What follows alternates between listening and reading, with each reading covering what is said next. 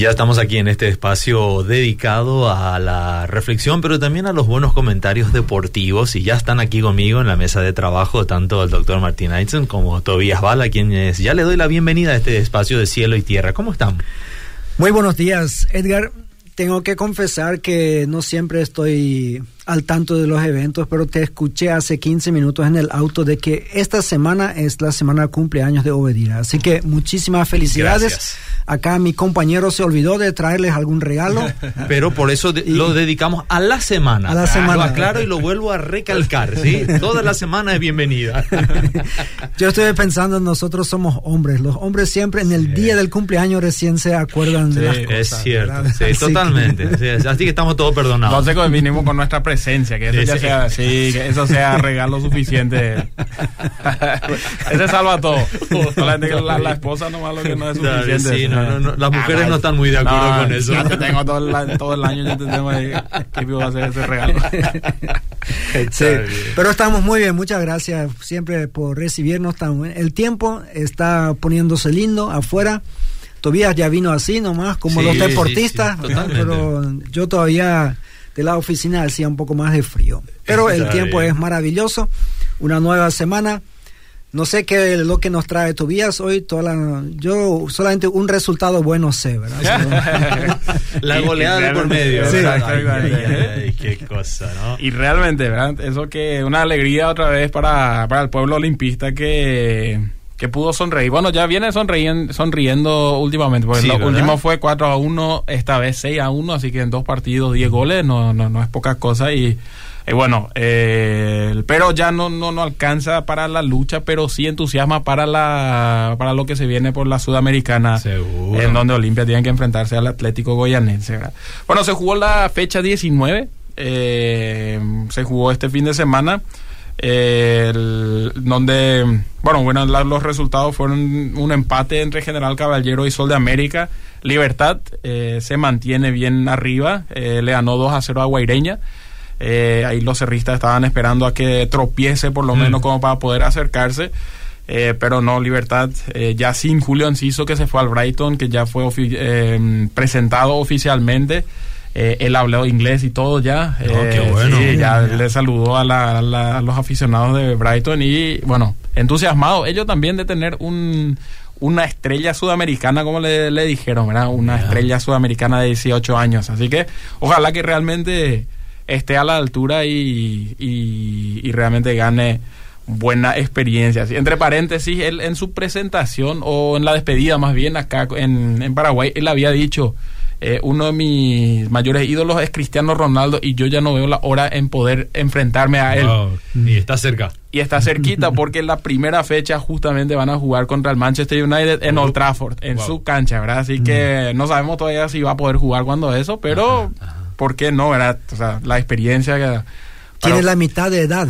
tiene la- sí, sí, sí, sí, sí, es cierto, cierto. Es del, porque Cristiano está ahí ya eh, más del doble, ¿verdad? Pero ese torneo es muy competitivo, ¿no? Muy competitivo. Esa, esa liga es de tremenda valor para todos los jugadores que pueden participar ahí. Imagínate para un mitad y de, de Caguazú que se vaya y juegue su primer partido en Old Trafford contra nada más y nada menos con- que contra Cristiano Ronaldo. ¿verdad? Imagínate si ahí consiguen la camiseta todavía, van a hacer la estatua ahí en, en Caguazú, ahí en la rotonda de Julito Enciso. ¿eh?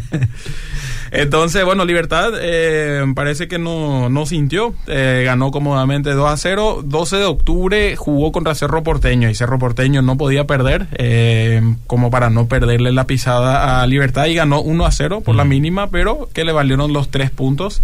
Eh, Ameliano empató 2 a 2 con Nacional. Eh, Tacuari perdió 2 a 0 contra Guaraní, o sea, Guaraní le ganó eh, 2 a 0 y ahí ya nuevamente la, lo que ya mencionamos, era la goleada de Olimpia ante Resistencia. Eh, Resistencia que ya perdió la vez pasada contra Cerro, ahora vuelve a perder, pero esta vez ya mucho más abultado el resultado.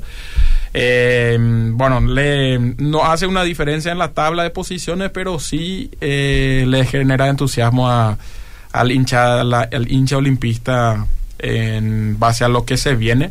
Así que Libertad sigue cómodamente liderando con 48. Es que en la primera rueda creo que Resistencia le ganó, ¿verdad? sí, Resistencia ahora se está frenando, ¿verdad? Tuvo mm. creo que no le vino tan bien este parate porque después de eso vinieron perdiendo los dos mm. partidos y se va quedando mm. ahora, ¿verdad? Pero sí, de ida ellos habían ganado, le habían ganado a Cerro, le habían, le habían ganado a, a Olimpia también.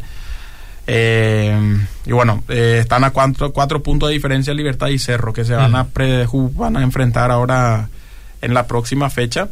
Y ahí de repente se puede definir ya el campeonato. Si gana Libertad, ya hay muy poca cosa que se pueda hacer porque ya hay solamente tres partidos eh, a jugarse para definir el campeonato de este torneo de apertura.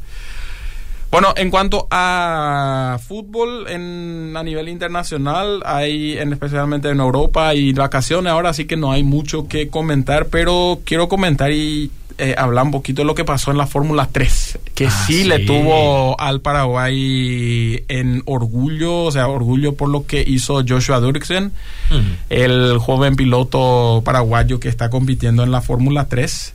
Em, él tuvo que partir último. O sea, hacen luego sus vueltas de clasificación. De, clasificación. Él no pudo hacer ninguna de esas por fallas eléctricas.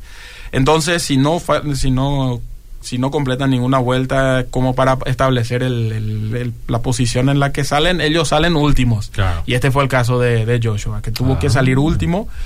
Pero de ahí vino remando de atrás y, de alguna manera a nosotros los paraguayos nos gusta eso, ¿verdad? Cuando no somos favoritos, cuando va todo en contra de alguna manera ahí nos desafía, nos desafía y se, se agranda la garra guaraní y fue eso y a nivel internacional realmente se eh, se mencionó bastante eso porque él fue pasando 17 posiciones, fue escalando hasta terminar décimo octavo. Así uno mira décimo octavo, no es muy, no es muy ni cerca del, del podio, pero si mira de dónde salió, eh, escaló tanto de que realmente la gente está dándose cuenta de que hay un paraguayito que está corriendo ahí que tiene mucho potencial, es joven y que realmente yo creo que da para mucho todavía. Y nos entusiasma a nosotros los paraguayos de tener a alguien compitiendo en la Fórmula eh, tres por ahora, pero yo creo que hay potencial como para llegar a la Fórmula 1. Hablar de la última posición, estamos hablando de la posición número 35. 35, exactamente. 34, autos delante tuyo. Y claro, y es una, una, una, pista con curvas y no es tan fácil, no es tan fácil adelantar. De, adelantar. Pero hubo una maniobra donde él en una curva eh, hizo un freno y, y, aceleró, pero de tal manera que le pasó a tres vehículos de uno. Mm. O sea, ahí por más que sea joven, tiene cierta experiencia ya en, este tipo de, carreras. Así que es realmente muy, muy interesante. Em, la Cámara de Senadores, ellos le... Juegan fútbol. Juegan fútbol, capaz que sí, pero se trozan ahí. se van a trozar seguramente. Por lo menos un partido dividido tienen. Eh, seguramente, partido dividido literalmente. Pero ellos declararon ciudadanos ilustres. ¿Saben a quién? ¿A quién? A el, al equipo de básquet femenino de Félix Pérez Cardoso. Ah. No lo mencionamos la pasada, pero Félix Pérez Cardoso salió campeón de la Liga Sudamericana Femenina de Básquet. Lo que sería algo similar a, la Copa Sudamericana o la Copa Libertadores, en algo así, pero en básquet. Bueno, ellos, eh, o ellas en este caso, lograron el campeonato sudamericano de clubes, lo que no es poca cosa, siendo que acá todavía no reanudó la competencia femenina en básquet. Entonces ellos de una pausa de más de un año bien, van y, compiten en Uruguay y, conquistan el, el, título, ¿verdad? Su, la final donde ganaron, lo ganaron 69 a 51 al Defensor Sporting. Así que tenemos un monarca sudamericano paraguayo. Así que muy bien por él. Sí, eh, felicitaciones a las guerreras de Félix Pérez Cardoso y también nos deja bien ubicado al, a Paraguay en el básquet femenino. pasando del básquet, vuelvo otra vez al fútbol, pero ya de Uruguay vuelvo a Campo 9, donde este fin de semana, eh, como de por vida, tuvimos la Copa de por vida Este, que le decimos, que fue para la región del Este, en donde tuvimos eh, equipos de, diferentes categorías y de diferentes eh, ciudades Tuvimos obviamente a la gente de, Campo 9, pero también ahí de las colonias Sommerfeld, Bertal, vinieron gente de Ciudad del Este y de Coronel Oviedo se sumaron. Tuvimos un torneo donde más de 250 niños estaban, niños y hasta 15 años, ¿verdad? Estaban compitiendo y generó muchísimo entusiasmo en toda la zona porque no son muy, eh, no son tan constantes las competencias interdepartamentales, digámosle, ¿verdad? Entonces, para muchos de los niños fue la primera experiencia de un torneo y realmente fue, fue muy lindo de, ver. generó mucho entusiasmo en los padres que vieron de una buena organización donde sus chicos podían ser parte. Eh, una situación donde un niño dejó de asistir a la escuela de fútbol del bueno, el, campus Gutenberg tiene una eh, un o sea no el campus sino la, la escuela Gutenberg tiene un centro deportivo que le que tiene una escuela deportiva y, bueno, habían chicos que dejaron de asistir, pero por este torneo ahora deciden, bueno, queremos volver otra vez. Pero quiero contar la historia de Milciades. Milciades era un, un, chiqui, un chico de eh, 11, 12 años. Y siempre en estos eventos como estos tenemos, eh, damos un mensaje evangelístico, mayormente en el almuerzo, en tiempo de almuerzo, cuando los árbitros están eh, descansando como para eh, recobrar fuerzas para después cobrar las semifinales y las finales. Entonces aprovechamos ese tiempo para dar un mensaje evangelístico. Y bueno, dimos el mensaje evangelístico, hicimos un, eh, un mensaje dinámico como para niños.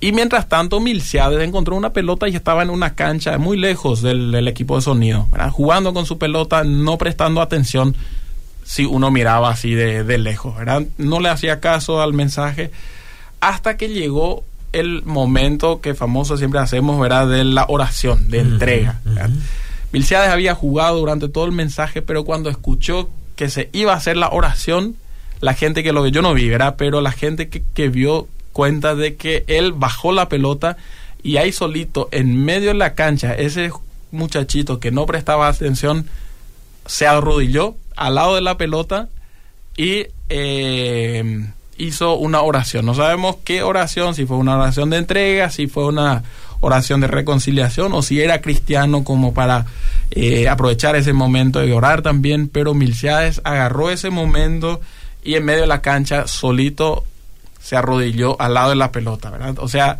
nos da otra vez una muestra de que el deporte, por más que no parezca, pero sí es una herramienta demasiado buena como para llegar con el Evangelio a la vida de, muchachos como Milciades, ¿verdad? Entonces, con eso ya también em, quiero pasarle al profe, ¿verdad? ¿Qué se puede regalar al que lo tiene todo, ¿verdad? Quizás nada no se puede hacer lo físico, en nuestro caso son experiencias que le podemos dar, pero yo ya ahora le dejo al profe para ver qué nos va a decir, qué es, qué es lo que se le puede regalar al que lo tiene todo. Muy bien, gracias, Tobías. Bueno, probablemente una cantidad de niños ayer se encontraban en esta situación. O sea, fue el Día del Padre. Eh, a mí me gustó mucho lo que, ¿cómo lo voy a decir? Creo que la, la APF o no sé si los clubes mismos tienen esta iniciativa, pero ya en el Día de la Madre que jugaban con el nombre de las madres en sus camisetas. O sea, en Paraguay tenemos esta sensibilidad social, familiar, que estas fechas no pasan desapercibidas. Y ayer en ver, en ver entrar a los jugadores con sus hijos de la mano, eh, a mí me emocionó. Y no solamente los jugadores, sino también los árbitros. o sea, eso yo dije, esto es muy bueno, que toda la gente vea que los árbitros también tienen hijos y que, que también escuchan lo que se le dice sobre ellos. o sea, a veces creo que nos ayuda un poco a refrenarnos en nuestros comentarios cuando nos damos cuenta que la otra persona es una persona como nosotros, que todos los días se va a su trabajo, que tiene su esposa, tiene sus hijos, ¿sí? Y bueno, eh, probablemente todos quieren ser hijos de algún futbolista famoso. No sé cuántos quieren ser hijos de un árbitro, pero los hijos, los hijos no hacen esta, eh, esta elección. Sí, no, no lo pueden hacer. Y yo creo que mis hijos también estaban en esta situación. Bueno, ¿qué le podemos regalar a papá? Hmm. Y casi todos los años preguntan eso y yo recuerdo que mi mamá tenía una respuesta que no nos gustaba a los hijos. Cuando se acercaba el Día de la Madre y le preguntamos, ¿qué querés que te regalemos? Entonces siempre decía, quiero tener hijos obedientes. Ay, ay, ay. Uy, uy, uy. Yo dije, era mucho más fácil regalarle una rosa. Aunque sea sartén sería más fácil. que la obediencia y aparte es difícil de evaluar a partir de cuándo se es suficientemente obediente y cosas por el estilo. Entonces, eh, trato de no decirle e, eso a mis hijos, ¿verdad? O sea, esas cualidades que nosotros queremos ver en ellos, pero desde su punto de vista, seguramente el papá tiene todo. Y tengo que admitir que obviamente yo en lo material tengo muchas más cosas que ellos.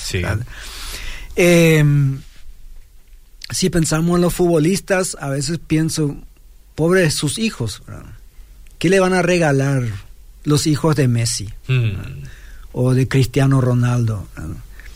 Si ya tienen, bueno, cantidad de vehículos, casas, yates, todo, todo, o sea, ¿qué le vas a regalar?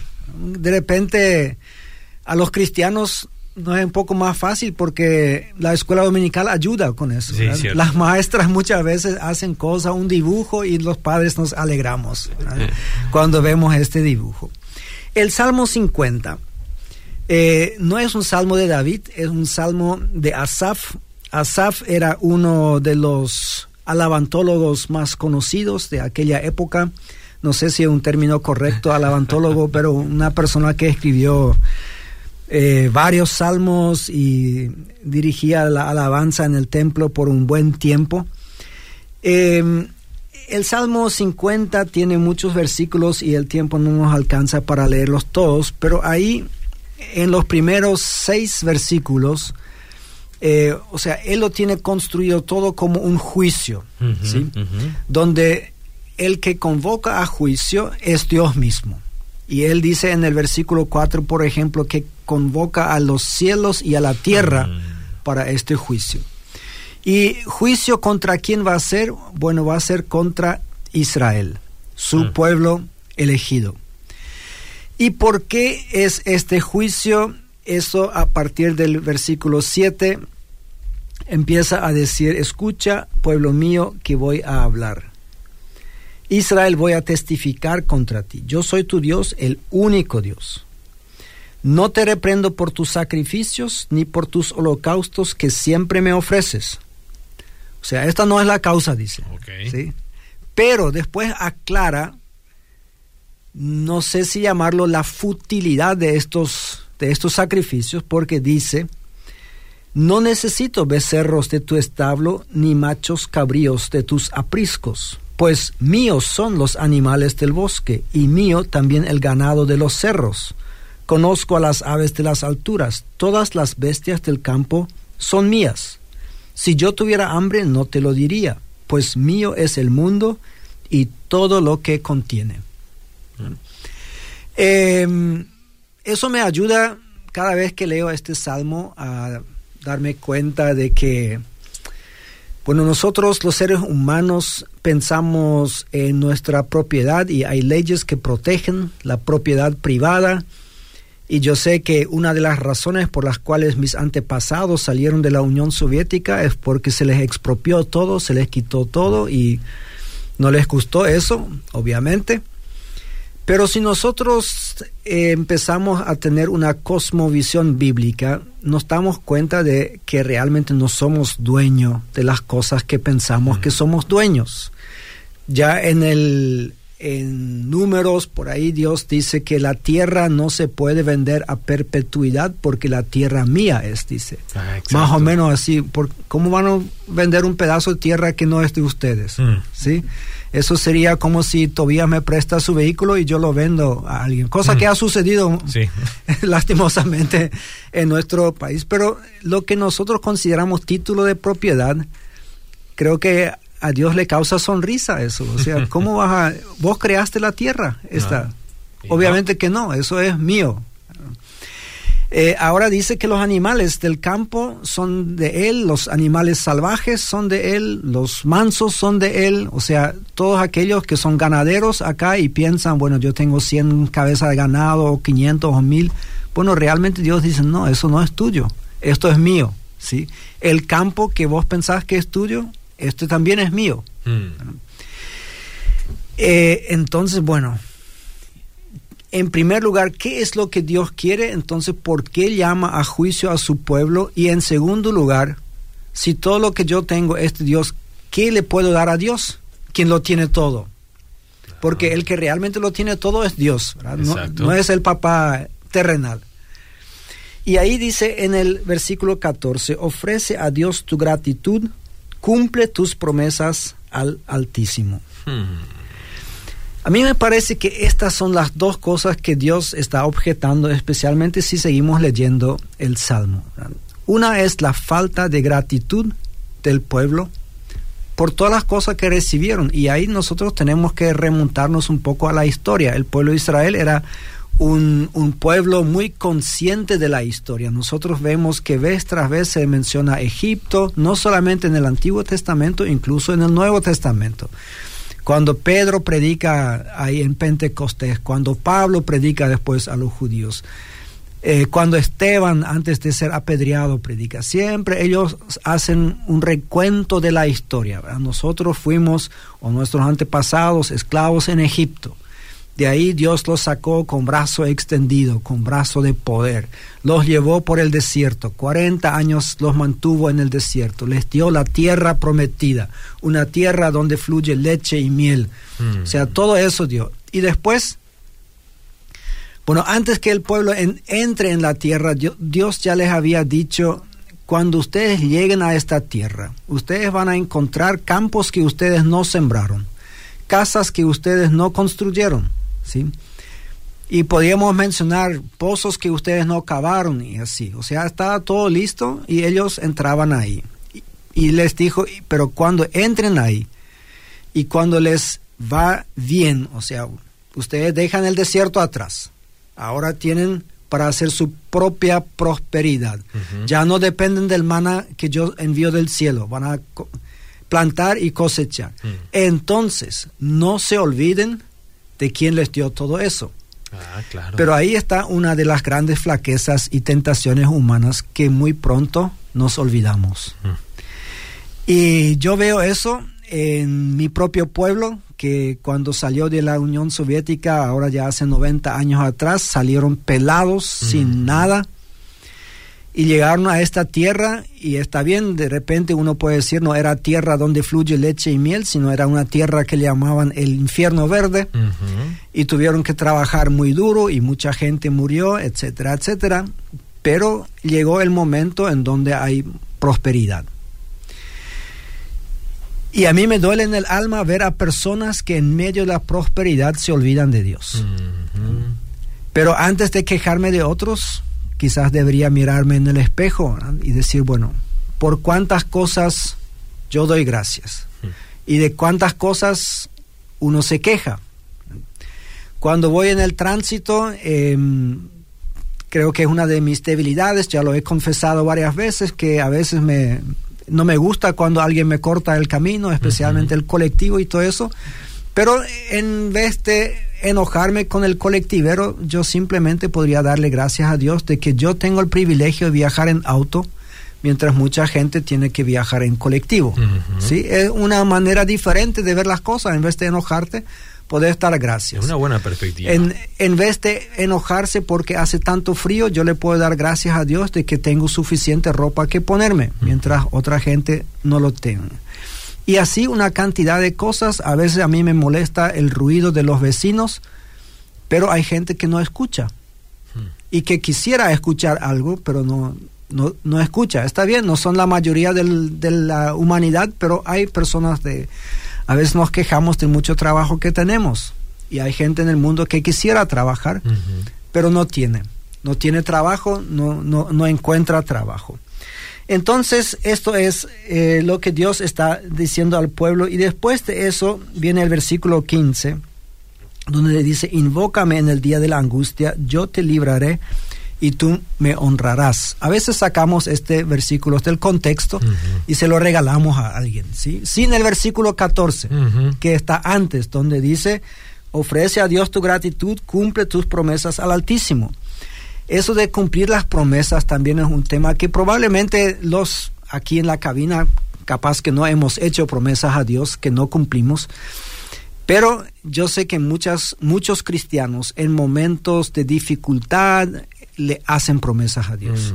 Y no solamente en momentos de dificultad, a veces también para conseguir algo, ¿verdad? Entonces la novia o el novio o este trabajo, Señor, si vos me vas a dar este trabajo, entonces yo voy a hacer tal cosa. Y muchas veces no cumplimos con eso, porque después, especialmente cuando son promesas materiales, vamos a decir así. Eh, hay personas que, por ejemplo, dicen, bueno, Señor, si me das este trabajo, el diezmo siempre tuyo, o incluso más que eso, porque ahí voy a ganar lo suficiente. Pero empieza a entrar la plata y es plata dulce y uno enseguida tiene tantas necesidades y, y en, gasta acá. Bueno, Señor, el siguiente mes, el siguiente mes sin falta, hay incluso 2% más, pero llega ese mes y después Señor, eh, próximo año las cosas van a estar mejor, ¿sí? Y así nosotros vamos eh, chutando la pelota siempre hacia el frente y nunca cumpliendo, ¿sí? El Señor no depende de eso. Él lo hace bien claro acá. ¿Por qué nosotros de repente nos preguntamos, y bueno, ¿por qué en el Antiguo Testamento entonces exigió o pidió sacrificios si Él no necesita eso? Bueno, no es porque Él lo necesita, sino porque nosotros lo necesitamos.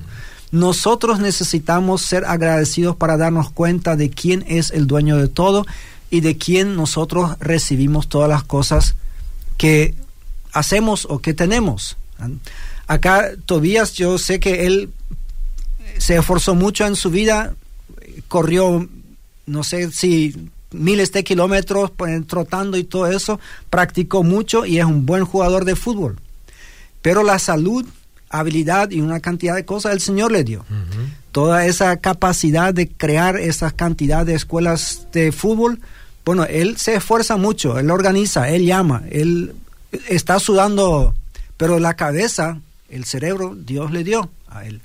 Entonces hay personas que tienen la misma edad que él, pero no tienen la capacidad que él tiene para hacer las cosas que está haciendo. Entonces fácilmente podemos decir, bueno, yo, yo hice mi parte. Sí, hacemos nuestra parte. Pero si Dios no está de nuestra parte, entonces de balde nosotros vamos a esforzarnos. Y así termina el Salmo en el versículo 23. Voy a hacer un salto enorme hasta ahí. Quien me ofrece su gratitud me honra. Al que enmiende su conducta le mostraré mi salvación. Entonces, dos cosas que el Señor pide acá. O sea, eh, ofrecer gratitud y enmendar la conducta. Entonces eso es todo lo que el Padre Celestial pide de nosotros en su día del Padre. Mm. Así que al, que lo tiene todo, lo que le podemos regalar es nuestra gratitud y enmendar nuestra conducta para reconocerle a Él como dador de todas las cosas y de esta manera vivir nuestra vida como buenos hijos.